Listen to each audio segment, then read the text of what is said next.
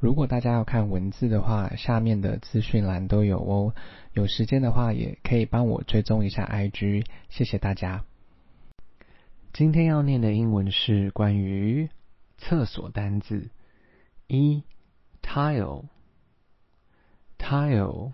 瓷砖；二 air freshener，air freshener 芳香剂；三 bath towel，bath towel 浴巾；四 mirror，mirror 镜子；五 sink，sink 洗水槽；六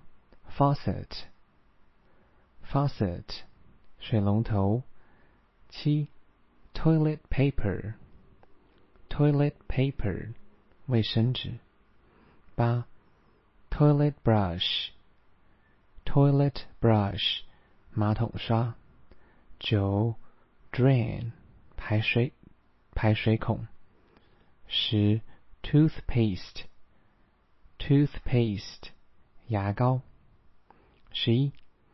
toothbrush，toothbrush 牙刷；十二 toilet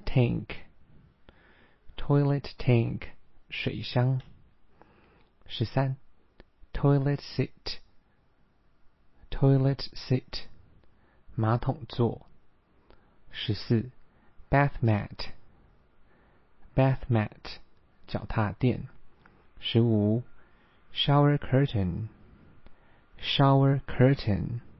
浴帘；十六 bathtub，bathtub 浴缸。如果大家有时间的话，再帮我评价五颗星，谢谢收听。